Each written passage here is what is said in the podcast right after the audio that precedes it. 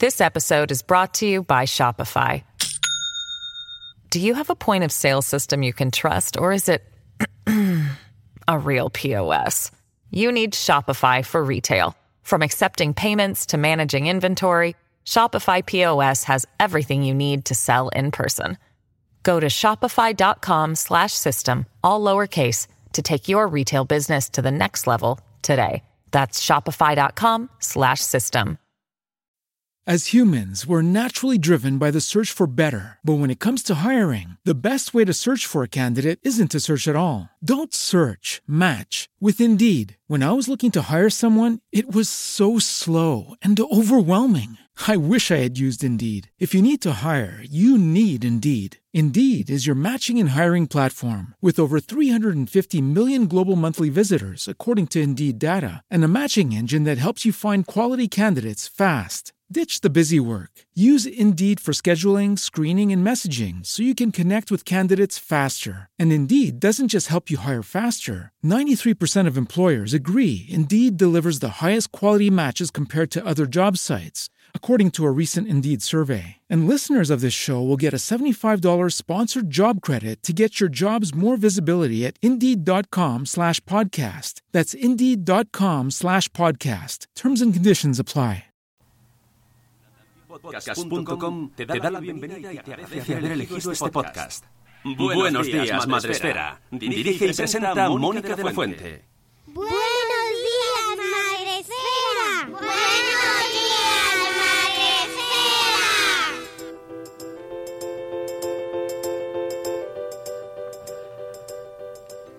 Buenos días, Madre Esfera. Hola amigos, buenos días, bienvenidos una mañana más al podcast de la comunidad de Madre Esfera. Estamos medio de vacaciones, medio sí, medio no, en este verano tan extraño que estamos viviendo, pero ya os adelantamos que os íbamos a ir trayendo eh, programas, entrevistas, eh, bueno, todo aquello que nos pareciese relevante, porque, porque la vida sigue, nosotros seguimos sacando cosas, así que mientras estemos por aquí eh, os- nos acercaremos a vuestros podcatchers, a vuestros dispositivos con programas tan interesantes como el que os traemos hoy, porque hoy hablamos de nuevo con Jaume Funes. Buenos días, Jaume, ¿cómo estás? Buenos días, razonablemente bien. ¿no? Ya ha mainado el calor y por suerte yo tengo espacio y todavía respiro, a pesar del, del bochorno de- del mar. Efectivamente, hace mucho calor, eh, parecía que hoy iba a acompañarnos la lluvia y estaba ahí que sí, que sí, que llueve, está lloviendo en algunos sitios, pero no termina de concretar y eso a mí me deja muy frustrada. Parece que va a llover. Señor, un día gris estos días, señor, un día gris. Ay, sí, por lo menos que no haga, que no haga tanto calor. Eh, Jaume es psicólogo, es educador, es periodista y ya nos acompañó hace exactamente ocho meses, que lo he puesto esta mañana en Twitter, porque es exactamente el tiempo eh, que hemos tardado en volver a hablar contigo, porque nos, a- nos acompañas de nuevo con un nuevo libro dedicado a la adolescencia. Eso que decías que no ibas a hacer.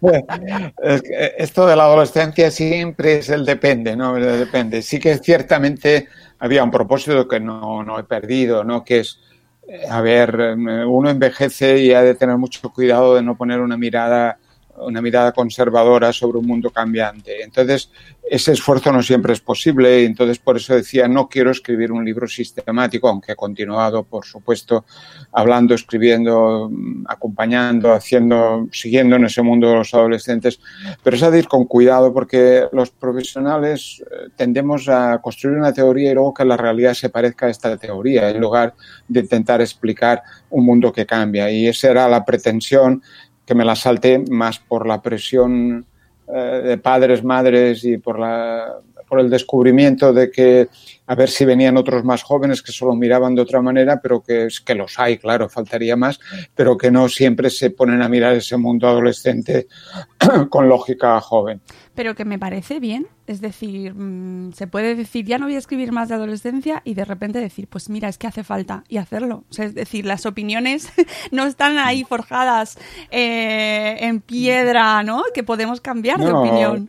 eh, bueno, también es cierto que a cada etapa de la vida nos toca servir para algo o no servir para nada, ¿no? Pero eh, cuando uno llega a una cierta madurez como la mía, que acabo de hacer 73 años, eh, si ha tenido cuatro o cinco décadas de adolescencia con un cierto relativismo vital, como mínimo puede aportar criterios. Por ejemplo, en el, en el capítulo que tiene que ver con los usos de las drogas, el lector o la lectora descubrirá cómo hay un pequeño capítulo que digo, mira, desde, los chicos que se drogaban con, eh, con el botiquín de casa y estaban tirados en la calle en los años inicio de los 70, pasando por la heroína, siguiendo con los disolventes, eh, eh, con las drogas para ser feliz en el mundo de las generaciones perdidas, en cada una de esas épocas tuve que descubrir cómo ayudar y en cada época algunas cosas eran las mismas, pero otras eran diferentes. A mí me parece muy pertinente que incluso aunque tengas esas reticencias a escribir, y yo lo respeto, ¿no? Ya, digan, ya no más, pero esa mirada eh, externa y, que no... Eh, a los padres nos hace mucha falta, a los padres, a los jóvenes, esa mirada externa de, desde, desde, desde, los años que te está dando la experiencia, eh, pues yo creo que es, es muy mm, tranquiliza mucho leerte, ¿no? Y da... a mí me, parece muy relajante. Se agradece, ¿no? A veces lo...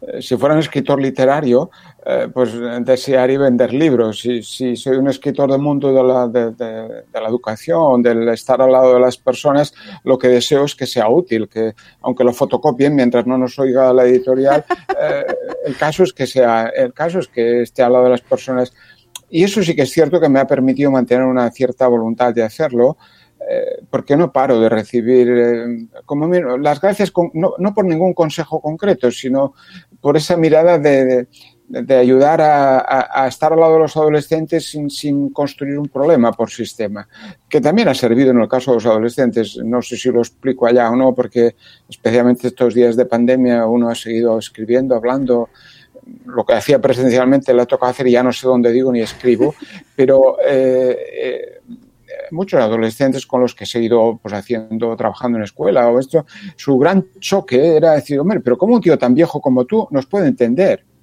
Era un poco como diciendo, qué raro, ¿no? Si los mayores no nos entienden, ¿por qué este señor lo que dice se entiende? Eso es lo que te anima un poco a hacer ese esfuerzo obviamente cuando los dejas dices, bueno, me voy a ver una película de no sé qué porque ya no quiero más adolescentes, ¿no? Pero, pero ese esfuerzo de aproximarse. Y de cambiar la mirada, que yo creo que eh, tanto en el libro anterior, que os recuerdo que es Quiéreme cuando menos me lo merezca, porque es cuando más lo necesito, y en este Quiéreme, pero necesito que me cuentes más, eh, hay una invitación a cambiar nuestra mirada, a mirar de una manera mm, menos prejuiciosa, quizás, ¿no? Y... Eh, entre otras cosas, eh, porque cuando yo empecé, obviamente, la adolescencia no era universal, ¿no? no yo descubrí la adolescencia pues con los chicos de los hijos obreros de, de, las Siemens, de la SEA, eh, de las grandes, que de golpe ya no pueden, no pueden trabajar y, y, y, y, han de llenar dos años de su vida, cuando la escuela primaria se acababa a los 14 y ya no se podía trabajar hasta los 16, luego cada vez más tarde, por supuesto, y de golpe eso es obligatorio. Entonces esos padres estaban muy desconcertados porque decían, ¿cómo adolescencia? Ya les daba yo adolescencia. A su edad callos en las manos tenía yo de trabajar. Pero eso es de hace 40 años. Luego, las madres y padres actuales, los que sois madres y, padres actuales, habéis tenido adolescencia y habéis salido eh, madres maravillosas. ¿Por, qué desconfiáis tanto de que, de que, de, que ellos acabarán como vosotras y, como vosotros? Si ya sabéis lo que es. Claro que a veces hay, que, hay más de una madre o un padre reconoce, uy, que no haga lo que yo hacía, porque claro, claro, sí, lo entiendes, lo entiendes, pero, pero por favor, no, dejar, no, dejar de creer que, que, pueden ser acabando, acabar siendo incluso demasiado parecidos a vosotros y a vosotras. Ay, amigo, ese pensamiento de ahora cuando llegas a la maternidad y la paternidad y dices, si soy igual que mis padres. Porque el manual con el que aprendiste, todos hemos aprendido a hacer de padres habiendo sido hijos. Y el drama, por ejemplo, el sistema protector, al cual dedico un pequeño capítulo al final, el drama es eso, los chicos y chicas que nunca fueron hijos. Y en la medida que nunca fueron hijos o hijas, es muy difícil que después eh, puedan hacer de padres o madres. Sí, ese capítulo es especialmente... te toca mucho la fibra, porque realmente son situaciones dolorosas eh, y que, que, como padres y madres nos cuesta mucho asumir, ¿no? Que haya niños sin ese sentimiento de, de apego y de... sí, y sobre todo porque Claro, nos han acabado vendiendo, y eso en parte tienen, eh, somos culpables en mi profesión y en otras profesiones, nos ha ido vendiendo que cualquier malestar o distorsión de la vida tiene que tener una etiqueta. Hay un sistema de clasificación y eso se convierte eh, en, una enfermedad y eso debe tener un tratamiento. Entonces, cuando hablamos de los chicos y chicas que cuando, cuando, cuando lo necesitaron no fueron queridos, cuando lo necesitaron no, fue, no recibieron los estímulos, la seguridad que necesitan, cuando llegan a la adolescencia pasan cuentas. Y cuando pasan cuentas no les podemos negar el derecho que ya les negamos cuando eran pequeños. Cuando eran pequeños no nos preocupó lo más mínimo si, alguien verdaderamente hacía, garantizaba sus derechos. Pues ahora, ¿por qué no podemos disponer de algo más de paciencia? Eh, eh, traslademos eso al, mundo, al momento actual. ¿Por qué no ponemos sacos de boxeo para que algunos chavales cuando han salido del confinamiento puedan descargar su rabia? Digo sacos de boxeos eh, relativos, porque más de un chaval va a estar más que rebotado unos cuantos meses, porque su vida de confinamiento no ha sido exactamente, y no exactamente porque las familias han tenido más o menos problemas, sino porque en todo, no en todos los casos han podido gestionar eh, sus malestares, sus dificultades. Entonces ahora nos volveremos a dar duros y pondremos normas. Pero oiga, que ahora tienen derecho a liarla. Aparte, si un rato, o sea, váyase lejos, pero déjelo que la, que la lee un rato, porque es que, ¿cuándo lo hará si no? Bueno, eh, había, había por otro derrotero que no, he ido por otro derrotero que no sé si era lo que querías comentar. ah, me encanta. Yo cualquier cosa que quieras comentar tú me va a gustar. O sea que eh, lo que sí que creo que es importante señalar es que este libro, eh, Quiéreme, pero necesito que me cuentes más, em, va un pasito más allá del anterior en el sentido de estos nuevos retos, ¿no? Y quizás esos retos que como padres, madres, nosotros antes no tuvimos de la misma manera, ¿no? Y, contra los que nos enfrentamos de una manera como, mm, o, quizá a otras sí, ¿no? Porque, por ejemplo, hablas de sexualidad y eso sí hemos pasado por ello. Pero las redes sociales, por ejemplo, es un reto ante el que nos enfrentamos sin armas prácticamente, ¿no? O, aprendiendo igual que ellos. Igual que ellos, exacto. En el, libro primero, que era un poco el testamento de mi historia de relación educativa y terapéutica y de ayuda a los adolescentes, no quise entrar con ninguna de las dificultades, aunque dediqué un capítulo eh, a la salud mental en el sentido de cómo hacer personas razonablemente equilibradas y felices. pero no quise entrar en los problemas porque, justamente para no caer en, lo que yo criticaba, no empezar a hablar de la lista de problemas. Aunque eh, siempre cuando me han preguntado, ¿usted a qué se dedica? Digo, mire, a sexo, drogas y rock and roll, que es lo que me dedicaba. Pero eh, por eso me resistí en, en esto. Pero después de la insistencia, como me he pasado estos meses, eh, estos dos años largos del primer libro, pues finalmente, claro, pues había de responder a, problemas concretos y a dificultades concretas, no, no al problema de las drogas ni al problema del sexo, sino a las dificultades educativas o la complejidad educativa que podían tener eso. Y eso además se daba, como bien decías, eh, Mónica, eh, a ver, en, en, unos padres y madres que nos guste o no nos guste, buena parte de lo que viven nos es desconocido. Es decir, buena parte del, universo mundo en el cual ellos y ellas se van metiendo, bueno, podemos tener intuir, pero, pero en buena parte lo descubrimos o lo hemos de descubrir con ellos y ellas. De hecho, el confinamiento yo creo que habrá servido en muchas familias para que el adolescente ayude a descubrir a sus padres esos mundos que les eran absolutamente desconocidos. Siempre que hayan tenido la paciencia eh, para dejarse enseñar y para dejar descubrir. Pero eh, un servidor que, que, aprendió a dar besos con, las películas 3R, eh, en aquellos momentos eran, eran eh, de descomunión de, de, los besos de la Sofía Loren, yo que sé, o las noches de Caviria y cosas similares, ya veréis cómo aprendí yo a, descubrir esa sexualidad. Este, este viejo ha de decir a los padres, oiga, que su hijo o su hija, cuando está ensayando a probar esa sexualidad que usted y yo probamos, descubrimos, ensayamos, porque siempre hay una primera vez de todo, el, la mochila que lleva detrás, ya sean las imágenes, las emociones, los deseos, el deseo de ser como el otro, el mercado, todo eso, es una mochila que lleva su hijo o su hija. Usted no puede dejarla eh, estar, porque si, si, si no quiere hacer nada, pues lo que hace es dejarlo solo eh, ante el mercado. Entonces, es que antes de la pandemia había quien, quien estaba peleando por ese maldito rollo indiscutible, ya infumable, vamos, del, del PIN parental. Uy, sí, sí, sí. Entonces, los padres que se oponen a que en la escuela aprendan a descubrir los sentimientos son los padres que creen que van a educar ellos en la sexualidad. Pero ¿de dónde se han inventado eso?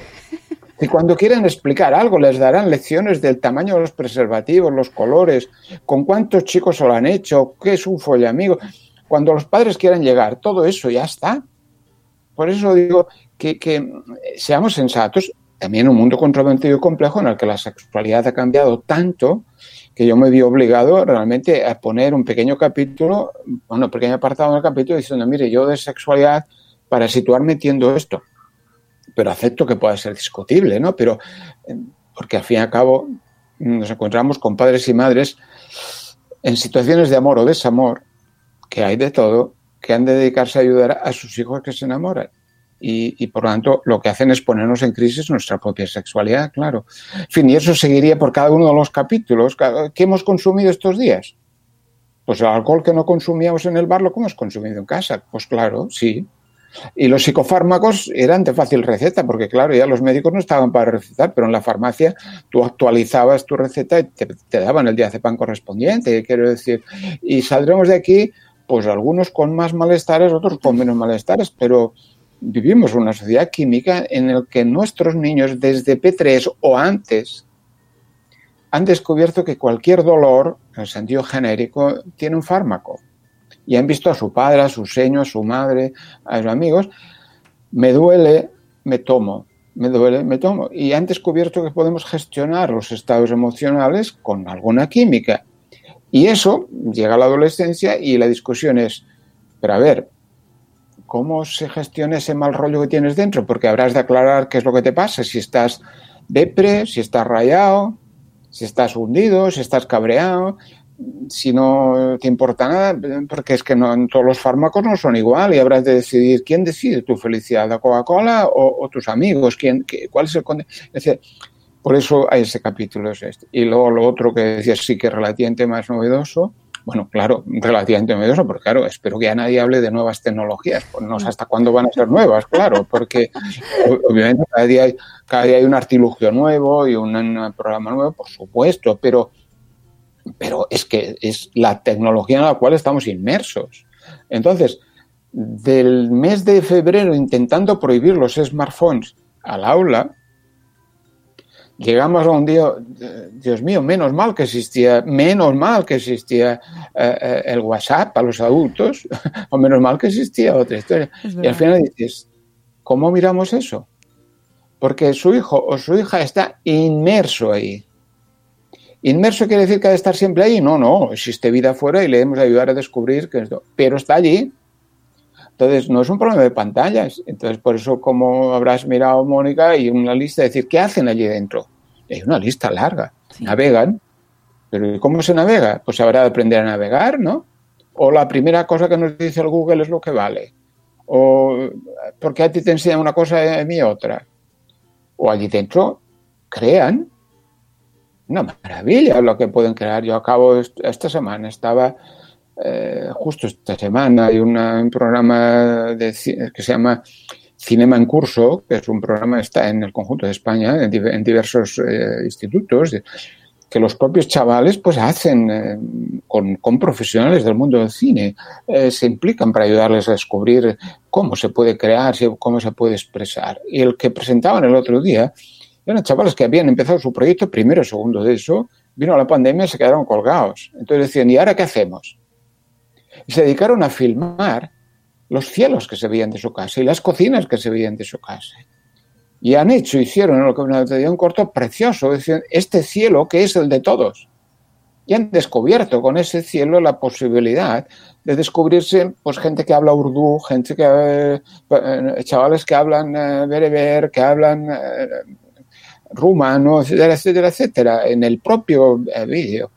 Hay seis idiomas con subtitulación, en este caso en catalán o en castellano, ¿no?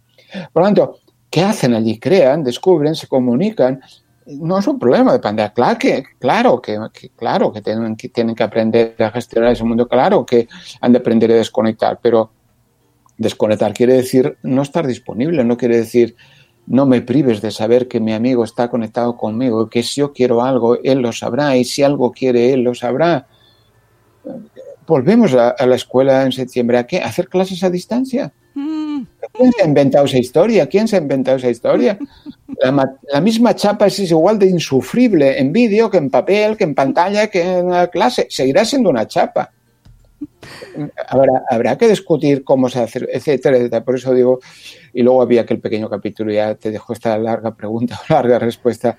Ese capítulo sobre una preocupación muy, muy habitual en muchos de los padres. Yo dejé de tener, digamos, consultas, si es que alguna vez lo tuve, porque siempre hice psicoterapia de café, pero, eh, pero siempre tengo alguna familia más o menos desesperada que algún amigo me, dice que le ayude a digerir su, la adolescencia de sus hijos. Y, la, cuestión más reiterativa suele ser eh, aquello decir, aparentemente no quiere hacer nada. Y aparece esa metáfora que en el libro, aunque se escribió, bueno, yo soy bilingüe extraño, pero al final en este caso escribí en catalán y dejé que, de, dejé que tradujera otro para no estar mezclando las, las cosas, pero que como expresión en catalán era difícil, en castellano es más clara, más bonita, que es el adolescente varado, el adolescente que está, no está encallado exactamente, que es la traducción que a veces utilizamos en otras lenguas, está, está de lado, de costado en la, en, en la arena y, y, está esperando una, una ola benévola que venga, eh, que lo levante y lo ponga otra vez en circulación y se plantee si vale la pena continuar navegando o no. Pero esos chavales, en algunos casos, parados porque porque su vida escolar fue un desastre, o porque su vida personal y familiar no tiene mucho sentido, o porque se le acumulan los malestares adolescentes y ahora no, y ahora no está para aprender las derivadas, por decir algo, o, o simplemente porque mira, mira, la vida de una manera diferente de la de sus adultos. Dice, yo no quiero ser como tú, a mí me da igual, o no, estudiar o no estudiar, quiero hacer de mi vida algo. Todo ese conjunto conforma ese capítulo sobre el adolescente varado eh, que espera nuevos vientos para navegar. Sí, y que además eh, se lee como pensando, a mí me ha pasado, a nivel personal, eh, no he llegado todavía a esa fase y no sé si llegaremos o no nos encontraremos en el momento, pero lo piensas como, ay, que no pase. Que no pase, no, sí, sí. Y pones velas de Santa Rita, sí. patronas de los imposibles, eh, que no deje la escuela, aguante claro. como sea. Y, y de hecho, eh, pero... especialmente cuando nos apuntamos casi a la fuerza al bachillerato, pero al final de la ESO igual, eh, siempre estamos inventándonos cada día una película para que sigan yendo a la escuela, pero inventándonos literalmente una película que el adolescente ya se lo sabe y dice, bueno, va, por no oírte ya voy al cole, pero por no oírte, es por, porque nos angustia tanto que se salgan de ese modelo de buen adolescente que ya describí en el primer libro, de, que, que, que estudia, que bueno, que... Y a veces nos olvidamos que la mayoría de los padres y madres adolescentes que han tenido vidas que la vida no los ha trastocado demasiado, no han tenido malos incidentes dentro de su recorrido vital, pero no dejan de ser padres y madres que tenían que decidir cada día el dilema entre cuántas fiestas me pierdo si me quedo a estudiar y cuántos suspensos me pondrán si me voy de fiesta. Y era una disyuntiva que iban resolviendo, acumulándose como podían, eh, pues, pues bueno, con otras variables, ahí están sus hijos y sus hijas. Sí, pero parece como que mmm, lo hemos pasado, y, y esto lo verás eh, en todas tus experiencias, ¿no? Sí. Con familias que como que nosotros no hemos pasado esa fase. No, y los niños se tienen, nuestros jóvenes claro. se tienen que motivar eh, por ellos mismos, ¿no? Por, por suerte la memoria eh, tiene una capacidad de, de endulzar el pasado interesante, sí. Claro, y nos surge la duda, ¿cómo los motivas? Eh, eh, tienes, ¿tiene que surgir de nosotros, de, los padres, esa capacidad de motivación o tenemos que esperar que sean ellos los que encuentren esa motivación? Como tantas cosas, eh, el empobrecimiento de las vidas adolescentes tiene que ver con el entorno en el que están. Eh, obviamente con lo que desean y hacen sus padres y sus madres, con el barrio, con los amigos, con, con, lo que ven, con lo que no ven. Pero eh, eh, un día a otro han de descubrirlo. Y nosotros la única cosa que hacemos en muchos casos es ir dejando cosas. Claro, nosotros no le decimos, pues te apuntas a hacer eh, macramé, por decir algo, no, quieras o no. Si decimos, hombre, a lo mejor haciendo nudos de macramé estaría más relajado, pero lo, lo vamos dejando caer para que el conjunto de, esos argumentos que tienen la misión, por supuesto, de discutirse para que ellos nos puedan poner en crisis, pero el ir dejando cosas como que no se encuentran bien en el sentido de que tampoco están felices, salvo los jetas, que también los hay, que tienen padres con dinero y con, eh, que dicen yo voy, quiero vivir la vida y a mí que los hay también, ¿no? Pero la mayoría de ellos tampoco se encuentran bien en esa incertidumbre de, no saber qué hacer. Entonces, el ir eh, forzando, el ir que tengan contactos con otros, que descubran, pues eso, que hay un centro de jóvenes donde pueden hacer, yo qué sé, crítica literaria, o en otro donde pueden dedicarse a estudiar eh, el Guadarrama, yo qué sé, que pueden tener contactos que les permitan ver que la vida tiene más posibilidades que esa especie de pequeño pozo, de pequeña eh, bahía oscura en la cual ellos están ahí perdidos y que no es has de hacer lo que nosotros queremos, sino has de descubrir que algo tienes que hacer con tu vida. Y ese, ese descubrimiento es más lento de lo que los padres eh, nos gustaría que fuera. Mm. Hay un concepto que me interesa tratar contigo, que es el tema de la felicidad. Eh, cuando hablas de las, de las drogas, en concreto en el capítulo de las drogas, em, ¿crees que estamos em, construyendo un concepto sano de felicidad para nuestros hijos o lo gestionamos bien? No, no, yo, yo creo, honestamente creo que no, porque la felicidad es un concepto que acabo definiendo el mercado. ¿eh? Y hace ya muchos años que en cualquier charla con padres yo recordaba eh, en ese paréntesis, en, en, ese mundo adolescente, donde los adolescentes se definen por definición, ellos son sujetos que quieren ser felices, que dicen, oye, que solo es adolescente un tiempo en la vida y quiero ser feliz. Pero cuando hablaba de eso, viendo lo que decía antes, yo siempre decía, atención, que vivimos en un mundo que tiene dos grandes, grandes dioses. Eh, no era un invento mío, no sé quién lo repetía en aquella época, pero tenemos dos grandes dioses. Eh, eh, consumir y pasárnoslo bien hay que comprar, eh, vivimos en el mercado y es obligatorio ser feliz. Y ese obligatorio ser feliz es una construcción eh, que, ¿cuál es el contenido? En aquel libro que quizás conozcas, que escribí para los adolescentes hace cuatro o cinco años, Alex no entiende el mundo, allí hay un capítulo que decía, bueno, a ver, definamos la felicidad, definámosla, porque, porque si no, ¿quién te la define? ¿Tu amigo? ¿Tú? ¿De qué te sirve? Dice, voy a ser feliz. te entrompas el viernes a las 7 de la tarde te despiertas el domingo por la mañana hecho un asco, ¿no? Pues una felicidad de la que no te enteras, no. Esto. Claro, o debe haber muchas maneras de ser feliz y has de descubrir también cómo eres feliz. Yo qué sé, pues ahora que estás enamorada o enamorado, pues estando un rato al lado, pelando la pava, como se decía siempre, al lado de la persona con la que te sientes a gusto, y eso es ser feliz. O, la felicidad, bueno, no, antes decíamos los que hacían prevención de drogas, yo me reía de ellos, no, la felicidad de ir a la montaña y ver salir el sol. Yo le decía, vigila que los adolescentes te dirán que es más maravilloso a la salida de una teragüe. Eh, pero, eh, es decir, eh, bueno, ¿cómo aprendes a descubrir pues, pues también estoy aburrido. También, es decir, ese mundo de los, de, los sentimientos, las emociones, los estados de felicidad, el pasárselo bien o el estar bien, que no es lo mismo que el ponerse bien, que a veces eh, decían, pues eso requiere que, que, en algún momento diverso, con gente diversa, eh, paren a ese pequeño punto de decir, pues no valía la pena o, o sí valía la pena.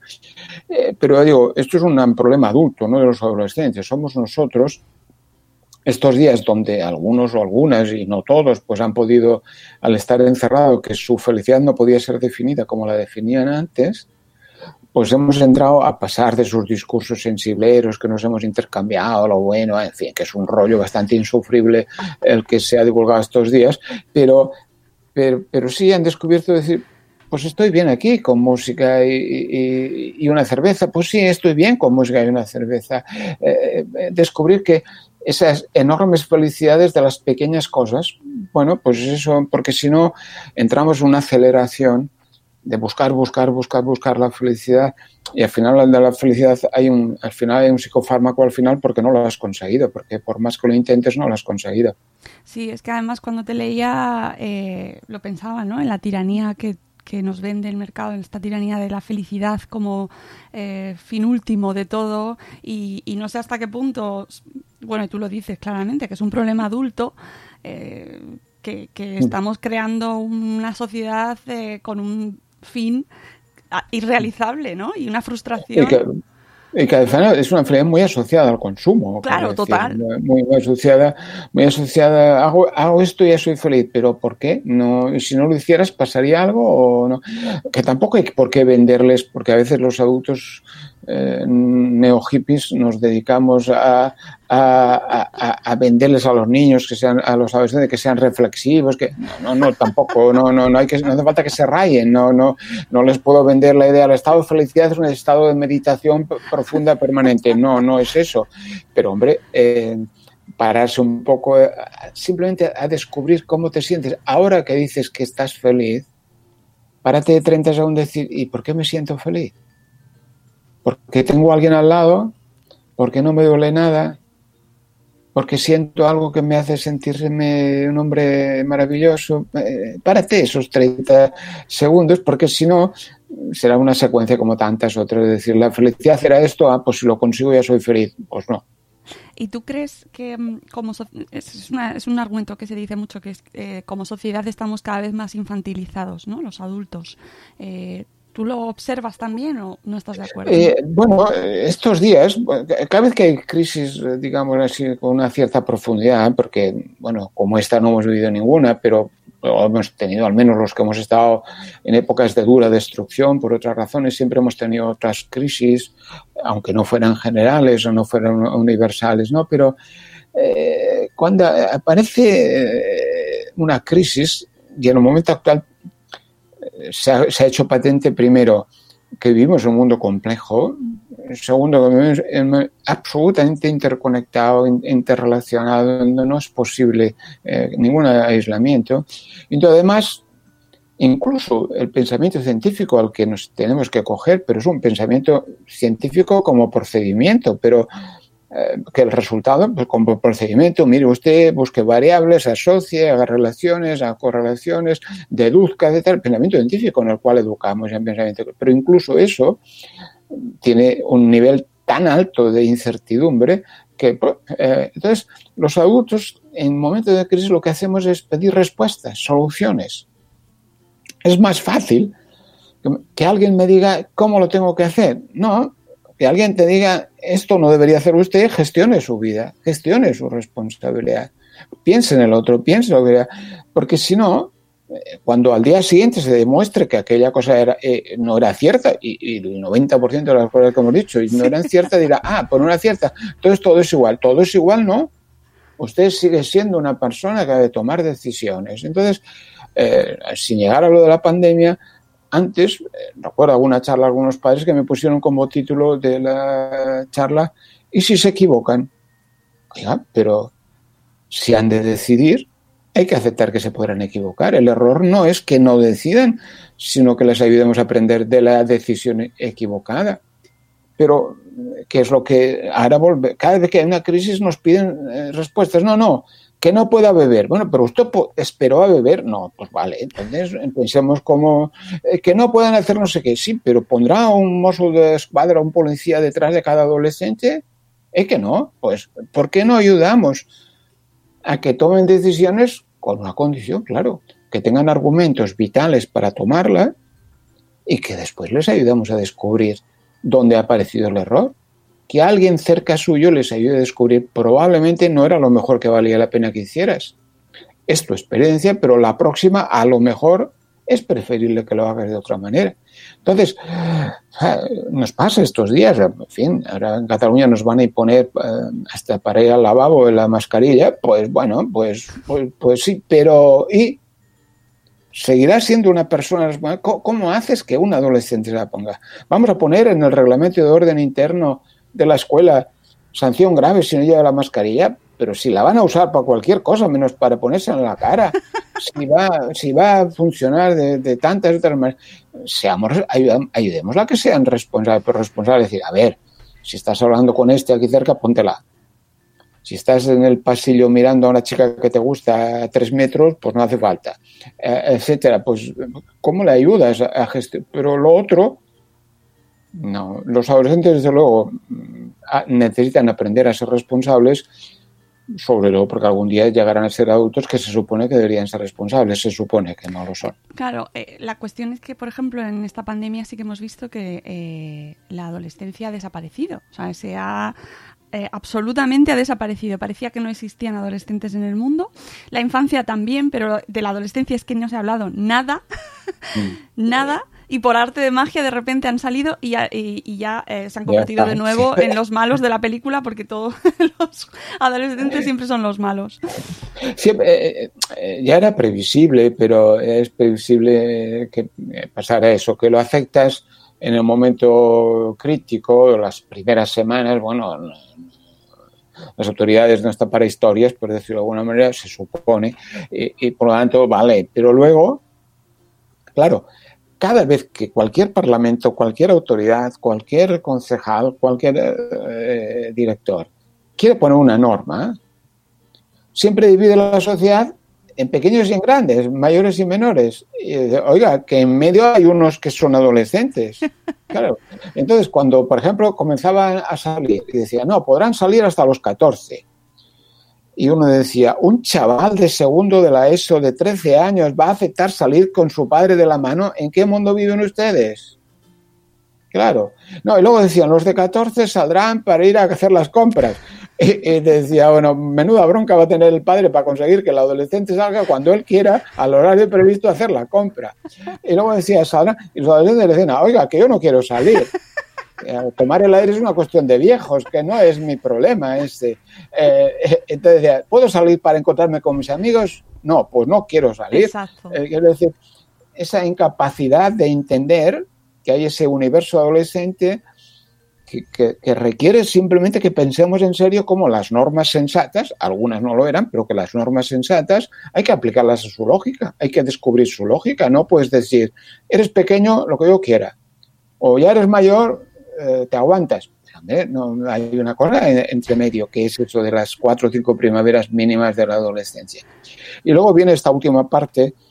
En, en- en el libro primero me parece que yo insistía en un capítulo que era la culpa de todo la tiene la posadolescencia, eh, que es, claro, estos pobres chavales de, de 15, 16, 17, 14, siempre eh, están sometidos a la imagen de los bantarras de 19, 20, 21, 22, que ya se sienten mayores, hacen lo que quieren. Y dicen, estos son los adolescentes. No, estos no son los adolescentes, estos son los aprendices de jóvenes o eternos jóvenes que hay de todo, como en todos los sitios, pero no son los pobres adolescentes, son otra historia. Entonces, eh, están pagando un poco pues las lógicas de los fiestorros relativos de algunos jóvenes.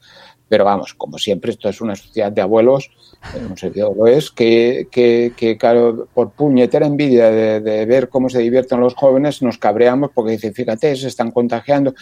Pues lo mismo, lo mismo que cuando tú vas al bar y te juntas a tomar una cerveza eh, fuera con otro, lo mismo a mí, porque no, pero claro, siempre por puñetera envidia rara, eh, siempre la culpa es de los jóvenes. Sí, qué, qué, qué, qué discurso que estamos hasta estamos hartitos de escucharlo, que la culpa tienen los niños, la culpa lo tienen los jóvenes, cuando vemos las cómo eh, desde el primer día mm, la gente que ha podido salir, los adultos que hemos podido salir, hemos cometido Claro. infracciones y, y lo hemos visto todos y los pobres jóvenes en casa metidos. escondidos. Ah, Pero imagina, eh, imagínate el fútbol, que, que es, es absurdo hacer comparaciones, ¿no? Pero en el fútbol han dicho, mira, todos vosotros estáis sanos, eh, jugáis entre vosotros, os, os metemos aquí y cuando celebréis el gol eh, os dais los abrazos que os dé la gana. ¿Qué hemos hecho ahí? Acotar la población. Acotarla. En una clase, ¿no podemos acotar la clase? No, hay que poner una mesa, todo el mundo separado, mirando a la pizarra como hace 50 años. Oiga, que la, que la clase necesita trabajo de grupo, igual que ha hecho usted para el fútbol, acote el grupo, acote el grupo, sepa de dónde son, de dónde son, quién son, deje a los padres muy lejos que no se acerquen ni a la escuela, yo qué sé, mon- monte un sistema. pero no diga, no, ahora separados por, por tres metros en una mesa cada uno con su... Pero hombre, pues, pues es no querer, es no querer pensar. Porque ¿para qué va a ir un adolescente a la escuela si no es para encontrarse con sus amigos? A, a, cuatro empollonas, porque son más que nada chicas que no nadie se enfade, van a ir para aprender, pero los otros van para otras cosas. Uy, Jaume. Claro, pues, pues, van a otras cosas. También, a veces para aprender, pero no van solo para eso. Pobrecicas. No, me decía lo de las chicas en el buen sentido de la palabra, Sí, hombre, porque que son tan enfade. responsables que el buen éxito académico, el buen éxito académico siempre es femenino, siempre es femenino. Bueno, hay algunos chicos también, pero Se pero, pero, eh, todo buen todo buen adulto, todo buen profe que necesita buenas alumnas que sigan aprendiendo. Y además mandamos un abrazo a todos nuestros estudiantes que están con la selectividad antigua, que yo, yo es que soy del plan antiguo y me Sí, sale yo lo de la que, yo que era selectividad. antes del preu, pues eh, Con la EBAU, un abrazo a todos amigos que no nos acordamos ya de lo que hemos vivido y los pobres han tenido que vivir esta pandemia con este examen en mente, ¿eh? O sea, que realmente no nos hemos puesto eh, en ninguno en, lugar, en su lugar, que es una de las cosas que tú nos, nos dices mucho en tus libros, ¿no? Es cambiar la mirada, cambiar la mirada, ¿no? Ponernos en su lugar y pensar, pues eso, en lo que están viviendo ellos. y que ahora están viviendo, es decir, por, por culpa de una serie de, viejos que no quieren cambiar esto, estoy aquí puteado haciendo un examen detrás de otro. Porque quiero, porque quiero estudiar lo que sea y necesito la nota correspondiente porque quiero acceder a, a donde me la pedirán.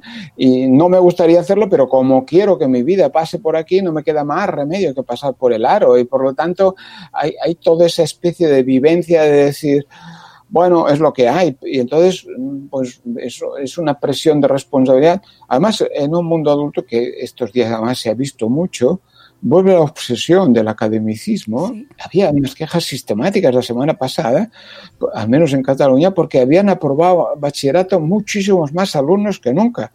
Y uno decía, ¿y cuál es el problema? Porque digo yo, ¿cuál es el problema? Porque hayan aprobado el, el- ¿dónde está? Y se lo dice un señor servidor que es de la Universidad de, Cursos de Aprobado General, ¿no? Y, de huelgas de no sé dónde. Pero oiga, ¿cuál es el problema? No, pero es que hay una serie de padres y madres y de profesores que quieren que la nota de su hijo valga más que la de los otros, que si al otro le dado la misma nota no puede ser igual, porque mi hijo no es lo mismo que el otro. Y uno dice, pero vamos a ver, su hijo o su hija ha aprendido a que vale la pena continuar aprendiendo. ¿Le ha servido esta historia para decir, a pesar de todo, quiero saber por qué pasan las cosas? A pesar de todo, me gustaría preguntarme cómo, qué ha pasado en el mundo, eh, qué se ha descubierto, qué se sabe. A pesar de todo, a pesar de ti y a pesar de los exámenes, ha habido chavales que han pasado del bachillerato, se han dedicado a estudiar física cuántica con 15 años, o con 16, o con 17. Porque no es que no quisieran aprender, no, en todo caso no querían seguir haciendo lo mismo. Y ahora nos planteamos un problema porque les han dado la prueba del bachillerato. Si lo que nos tenemos que plantear es, ¿tendrán ganas de seguir estudiando en septiembre? ¿Tendrán ganas de continuar? Ese es el problema. Qué, qué gran debate introduces ahí, porque creo que el rol de la educación, de la institución educativa durante estos meses, uf, da para... No, para mucho y sobre todo que no se enfaden mis colegas profes, ¿eh? No, no, porque no, mis no, más que nada, no, digo, porque es que hay- yo siempre, cualquier debate de esto, y siempre, sé. siempre comienzo diciendo dos cosas. Una, el nivel de chapuceros que hay entre los arquitectos es el mismo que hay entre, los maestros, lo mismo. No, la única cosa es que la mayoría no opinamos de arquitectura y en cambio todo el mundo opina de cómo se enseña y cómo se educa. Por lo tanto, no es, hagan ustedes el favor de cada zapatero a tus zapatos. Es decir, no, eh, educar enseñando es un procedimiento profesional que requiere una actitud personal, una relación y por lo tanto respete usted la profesionalidad. Pero luego, hay que decir también, como en todas las, las sitios, ha habido profes maravillosos estos días. Vamos, esta escuela que os decía que estaba a final de semana. mm, Cada chaval de ese instituto escuela, que llamamos instituto escuela, escuela que integra primaria y secundaria obligatoria, cada chaval recibía cada día una llamada de alguno de sus profes y si el profe no localizaba, el trabajador social o educador social, ha habido eh, gente repartiendo la tarjeta monedero de la beca comedor a la- en moto a las 10 de la noche. Quiero decir, ha habido un porcentaje altísimo de maestros y, y la pandemia produjo un efecto maravilloso que es que muchos padres descubrieron la maravilla de la escuela. Dicen, pero esto aguantan los maestros. Si aquí yo no lo aguanto, ¿cómo lo aguantan los maestros? Y han descubierto que eso de, de ayudar a hacer deberes mm, eh, no era tan fácil y, y, han descubierto verdaderamente que había que desconocían una inmensa cantidad eh, de, de, aspectos y experiencias de la, de, de la escuela.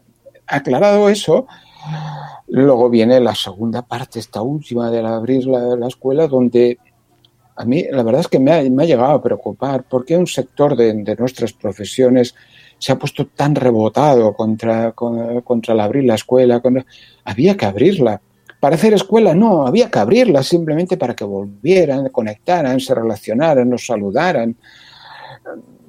Pues cada profesión tiene sus, sus, limitaciones y la profesión de la relación, que es la educación, las profesiones que nos basamos en la relación con las personas, pues no podemos estar poniendo por delante aquellas normas de seguridad laboral que impiden nuestra función. Por, como el médico no dice, oiga, yo no quiero contagiarme, pues dedíquese a otra profesión, porque yo le ayudaré a protegerse, pero, pero usted tiene que poderle explicar con una mirada acogedora a alguien que está enfermo por qué está enfermo. No me puede despachar una consulta a, a dos metros. Pues aquí igual, cada profesión tenemos nuestros riesgos, nuestros límites, nuestras ventajas. También es cierto que nos, que nos contagiamos de la alegría, ¿eh? también es cierto que nos contagiamos de cómo hemos ayudado a descubrir a otras personas que valía la pena vivir. Por lo tanto, seamos honestos. Entonces, hay entre las autoridades sanitarias y una parte de nuestros profesionales estamos en un cataclismo importante, en el porque las, en el caso de los adolescentes, la escuela secundaria ya estaba en una profunda crisis. Ya en el libro anterior había escrito que el capítulo eh, La escuela insoportable, eh, absolutamente necesaria o algo así, ¿no? De cómo hacer una escuela adolescente, cómo pensar en organizar una escuela eh, que no expulsara o que los chavales la consideraran suya. Y este ya decía, vuelvo con el, con el otro apartado.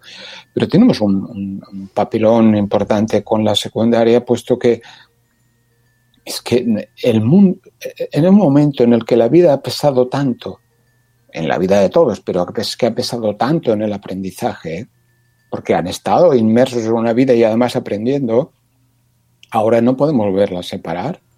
Ahora no podemos volver a hacer clase de ciencia, clase de física, clase de mates, clase de historia. Pero hombre, si hemos descubierto que eso que llamaban virus, que resulta que no era una bacteria, que además no sabemos ni cómo se comporta, que además resulta que ya existía, que además no sé cuánto, que además la descubrimos en el agua del río, eh, que además resulta que le afecta a los más pobres y que además resulta que es una pelea económica entre Estados Unidos y que además hay un negocio, etcétera, etcétera, no sigo. Ahora que han descubierto ellos y ellas eso, ¿les vamos a volver a la asignatura y al profe? ¿Cómo vamos a hacer un grupo estable? Pues habrá que decirle, señor profe de naturales, usted va a explicar lengua. Ah, pero ¿cómo va a explicar lengua? Ah, no, sí, y además pues, pondrá música. Ah, sí. Pues porque en el aula tendremos que entrar, o tendrán que entrar tres profes, o dos, o cuatro, y habremos de hacer un grupo integrado de materias, y habremos. Claro, si quieren volver a aula, materia, profe, asignatura y número de alumnos, eso es, con la pandemia parece que es inviable, pero desde el punto de vista educativo es volver a la escuela de hace 50 años. Y que ni siquiera, ni siquiera a, la de lo, a la de hace 50 años tenemos claro que podamos llegar a volver. Con lo cual. Pues no, no sé. Sí, bueno, pues a lo mejor volvemos a la, a la, caligrafía, la tinta china, la plumilla con la que yo aprendí a hacer las páginas de. que hasta hace, hace cuatro días lo tenían los finlandeses, ¿eh? que tienen el sistema más moderno de. hacían letra, letra conectada y habían de hacer caligrafía para tener buena letra, como. Está bien, sí, sí. Por eso digo, pero necesitamos en este momento eh, personas que, que, que expliquen a la ciudadanía qué quiere decir educar en el siglo XXI, especialmente en el caso de, ya no entro en 03 porque no es, pero es un tema mucho más complejo, pero muy, san, muy sangrante también de cómo se ha planteado, pero en la secundaria es que estamos, hace tiempo que hemos perdido el tren. Y, acaba pagándolo ese tercio de variable, pero sé uno de cada tres adolescentes con sus 17, 18 años está ya desconectado de, de, de del saber, el aprendizaje. Luego llamamos abandonar, abandonamiento escolar precoz y esas cosas que nos inventamos, pero en realidad, pues eso, uno de cada tres víctimas en el futuro del dogma del mercado, del dogma político, del dogma religioso, donde todo le será igual y donde, bueno, irá viviendo, pero habrá perdido esa clave elemental de, la educación, que es aprender a pensar, aprender a descubrir, aprender a relacionarse con las personas. Mm, Claro, ¿no? Y, y la curiosidad eh, por, por el aprendizaje, ¿no? Que mm, hasta qué punto eso es, eh, responsabilidad externa de la sociedad eh, que la tenga el alumno o, o es innata. ¿Cómo alimentamos esa curiosidad? Bueno, es que no, es innata. Y uno de los, eh, vuelvo a decir que no se enfaden mis colegas y he aclarado todo lo que pienso de, todo. Yo vengo de una historia, vengo de una historia de la creación de una escuela activa a partir de una escuela parroquial y vengo de una historia eh, de una escuela de FP cuando no de formación profesional cuando no había ni FP. Por lo tanto, no vengo de- de querer dar consejos a la escuela, pero vamos a ver, si uno se dedica a la educación, ha de asumir el pensamiento complejo y el maestro ha de ayudar a que el alumno sepa vivir en esa complejidad. Pero él tiene que ser el primero que, duda, razona, eh, discute. Y a veces en el profesorado parece que está un punto o dos más de conservadurismo y a la derecha que la sociedad en general. Ya no citaré los, partidos para que nadie se enfade, pero oiga, que usted es un usted no puede ser conservador y maestro. Porque la esencia de- del profesorado es ayudar a descubrir ese mundo que cambia y ayudar a sentirse seguro ese, a ese niño. Porque tiene alguien delante que nunca le da respuestas, pero le ayuda a formularse las preguntas. Y eso, pues es así, no, puede ser de, otra manera. Lo otro, pues claro, sí, es claro, es, es volver a la escuela que reproduce las desigualdades sociales y que no altera nada, claro, sí, pero es que ahí hay un porcentaje de, de alumnos que ya sabemos quién son, los que acabarán siempre pagando. Mm, Y además, hablamos hace poco con, eh, con una psicóloga que nos hablaba precisamente de, de estos niños eh, con altas capacidades, jóvenes con altas capacidades que han, han sido invisibles hasta ahora y que también son expulsados de, del sistema escolar por, por como diferente, ¿no? Que entran dentro de ese grupo de alumnos, dentro de ese fracaso escolar que muchas veces se, se, se agrupa en fracaso escolar a, a jóvenes pues con circunstancias familiares complicadas cuando en realidad no siempre es así, ¿no? Y no se presta atención a No, eso. Sí, antes, eh, en- entre los dos libros adolescentes estos, eh, yo tenía una serie de compromisos, pero tenía un viejo compromiso que acabó convirtiéndose en un libro que eh, ha de traducir al castellano, pero no, con las crisis editoriales no sé en qué acaba, que hay un libro, es un libro que salió entre estos dos que se llama eh, Hacer de maestro cuando nadie sabe para qué sirve. Ese, ese lo quiero en Eh, castellano. Entonces, eh, eh, entonces es un texto especialmente, en parte para los padres, especialmente para los que dicen, no, yo quiero ser maestro. ¿Y ¿Por qué quieres ser maestro? Ah, porque me gustan los niños. Ah, bueno, pues mejor te dedicas a otra cosa, ¿no? Eh, porque, ¿cuáles son eh, las razones por las cuales eh, no- nos implicamos aquí? Entonces, ahí, eh, ahí hacía una pregunta, es decir, cuando tú haces de educador, de, profesional que educa mediante el aprendizaje, que acaba siendo lo que podríamos llamar un maestro, un profesor, educa mediante el proceso de aprendizaje o hacer conseguir que, que- que el alumno se interese por el saber, eh, al final te has de hacer una pregunta. Cuando marchen de la escuela, cuando marchen de mis manos, ¿de qué les habrá servido estar conmigo? Y ese es el balance que hay que hacer. No, no cuántos aprobaron o no, cuántos tienen el título no, que en fin, no. ¿Cuántos no, no? ¿De qué les sirvió encontrarse conmigo? Porque somos profesionales que condicionamos vidas. La experiencia de la escuela es una experiencia condicionada de las vidas, mayoritariamente en el sentido positivo, pero a veces no. Entonces, eh, a menudo, en- a menudo hay que repetir aquella cosa, aquel mito del Procusto. Procusto era una especie de gigante en la mitología, tenía una cama y, y a todos los eh, visitantes, a todos los pa- eh, pasaban por allí, les invitaba a comer y a, y a cena, a dormir, eh, para que se quedaran con él si querían, en- haciendo una pausa en el viaje. Entonces, eh, la cama era la cama, y entonces si el, si el huésped era muy grande, le cortaba las piernas para que encajara, y si el huésped era pequeño, solo estiraba. Pero intentamos conseguir que los alumnos encajen en la, en la cama de, de la escuela, en lugar de decir, pero si tenemos una diversidad enorme de alumnado, porque no hacemos una escuela que se encaje con las diversidades de estas realidades. Y por eso decías altas capacidades o bajas, diversidades, culturas, historias, vivencias. Sí, qué interesante. ¿Cuántos, cuántos chavales volverán a septiembre ¿Y cómo? teniendo que gestionar un divorcio después de la pandemia? Uh, ¿No nos preocuparemos de esto? ¿Cuántos chicos y chicas vendrán a lo contrario, habiendo descubierto que tenían padres que antes no sabían que existían? ¿O cuántos mm, volverán a la escuela a decir, a ver si alguien aquí me hace caso, porque mm, no tengo nadie, en mí", etcétera, etcétera? Pues no, volvamos a la- si volvemos a la escuela academicista, pues eh, en el caso adolescente ya sabemos a dónde lleva. claro, eh, divorcios, eh, paternidades eh, descubiertas, eh, duelos, duelos no cerrados en absoluto ni vividos Claro. de ninguna manera. Pero- Pérdida- eh, desconcierto, simplemente desconcierto, porque, a ver, los chicos y chicas, especialmente adolescentes, van a volver a la escuela fardando, como siempre vuelven ellos. Va, lo hacía, no sé qué, va, o sea, sí, pero luego, pero luego, en el día a día, va a ir apareciendo la vida real. Y la pregunta que deberían hacerse los padres y madres es, ¿tendré profesionales con capacidad de observar la vida de mi hijo o de mi hija? Para ir descubriendo todo aquello que fue significativo en los meses pasados, porque han pasado seis meses, habrán pasado seis meses o más, desde que su vida ya no estuvo marcada por el horario escolar. ¿Pediré de la escuela capacidad de observación?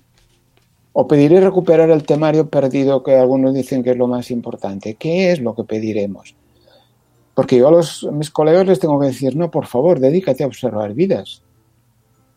Dedícate, pero comparle- compártelo con tu equipo. Mirar que entre todos ha- hagáis que la escuela vuelva a ser un lugar de serenidad. La escuela vuelve a ser un lugar donde el adolescente vuelva a sentirse bien, porque vuelve a encontrarse, vuelve a tener adultos que lo escuchan, vuelve a descubrir que a pesar de todo vale la pena estudiar los hititas, a pesar de todo, porque vuelve a descubrir que tiene ganas de aprender y tiene capacidades de aprender o nos ponemos de acuerdo en pedir eso, o si volvemos al programa, al mérito y compañía, pues bueno, ya sabemos lo que hay. Qué fantástico escucharte, Jaume, de verdad. Eh, nos vamos a tener que despedir porque ya se nos ha pasado la Bueno, hora. ya debemos tener abur- aburridos a las personas que nos escuchan. Me, me extraña mucho, lo dudo un montón y, y es fantástico escucharte porque nos, pues lo que decía al principio, da eh, mucha serenidad, ¿no? Tra- Transmites mucha, mucha confianza en nuestra juventud y eso es lo que necesitamos para cambiar esa mirada. Lo, lo cual, lo cual no quiere decir que no haya problemas y, y- y Efectivamente. no me he dedicado a, a vivir en la destrucción, que buena parte de lo que vivido, pero eso no, no, no es la, mira, la mirada at- atemorizada no lleva a nada, no lleva a nada. Exacto. Y, cam- y- y quitarnos estos prejuicios que tenemos, ¿no? Que nos ponemos cuando nos convertimos en padres y, y, en- y no en padres, ¿eh? También en, en- en los adultos. Educadores, esto sí. Certificados de garantía no hay, pero garantía de que si seguimos histéricos funciona mal, seguro. Amigos, es un placer escuchar a Jaume, de verdad, gracias. Eh, cuando se traduzca al castellano este último libro que has mencionado, pues hablaremos de él seguro, porque me interesa muchísimo. Así que esa traducción tiene que venir. Yo hago peticiones al oy- del oyente.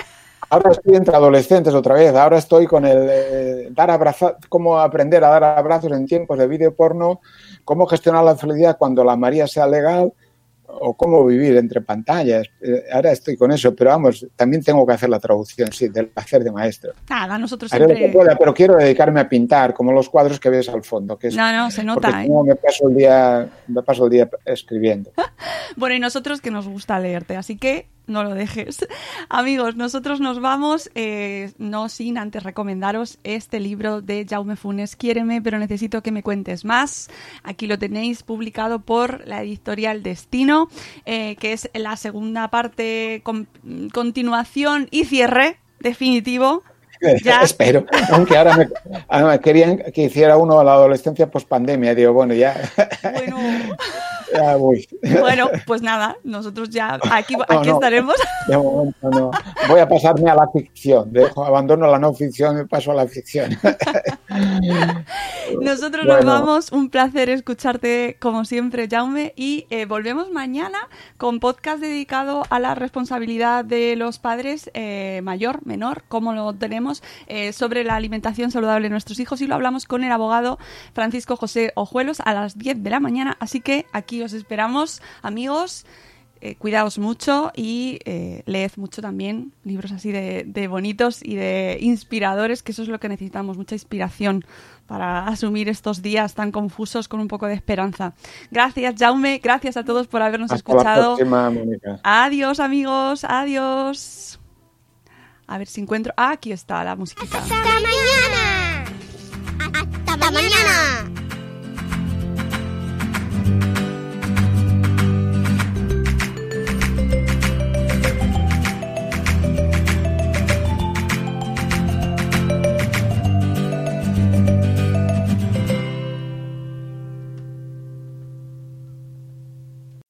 As humans, we're naturally driven by the search for better. But when it comes to hiring, the best way to search for a candidate isn't to search at all. Don't search, match with Indeed. When I was looking to hire someone, it was so slow and overwhelming. I wish I had used Indeed. If you need to hire, you need Indeed. Indeed is your matching and hiring platform with over 350 million global monthly visitors, according to Indeed data, and a matching engine that helps you find quality candidates fast. Ditch the busy work. Use Indeed for scheduling, screening, and messaging so you can connect with candidates faster. And Indeed doesn't just help you hire faster. 93% of employers agree Indeed delivers the highest quality matches compared to other job sites, according to a recent Indeed survey. And listeners of this show will get a $75 sponsored job credit to get your jobs more visibility at Indeed.com slash podcast. That's Indeed.com slash podcast. Terms and conditions apply. Step into the world of power, loyalty, and luck. I'm gonna make him an offer he can't refuse. With family, cannolis, and spins mean everything. now, you wanna get mixed up in the family business. Introducing The Godfather at ChumbaCasino.com. Test your luck in the shadowy world of The Godfather slot. Someday, I will call upon you to do a service for me. Play The Godfather now at ChumbaCasino.com. Welcome to the family. VGW Group. No purchase necessary. Void where prohibited by law. See terms and conditions. 18 plus.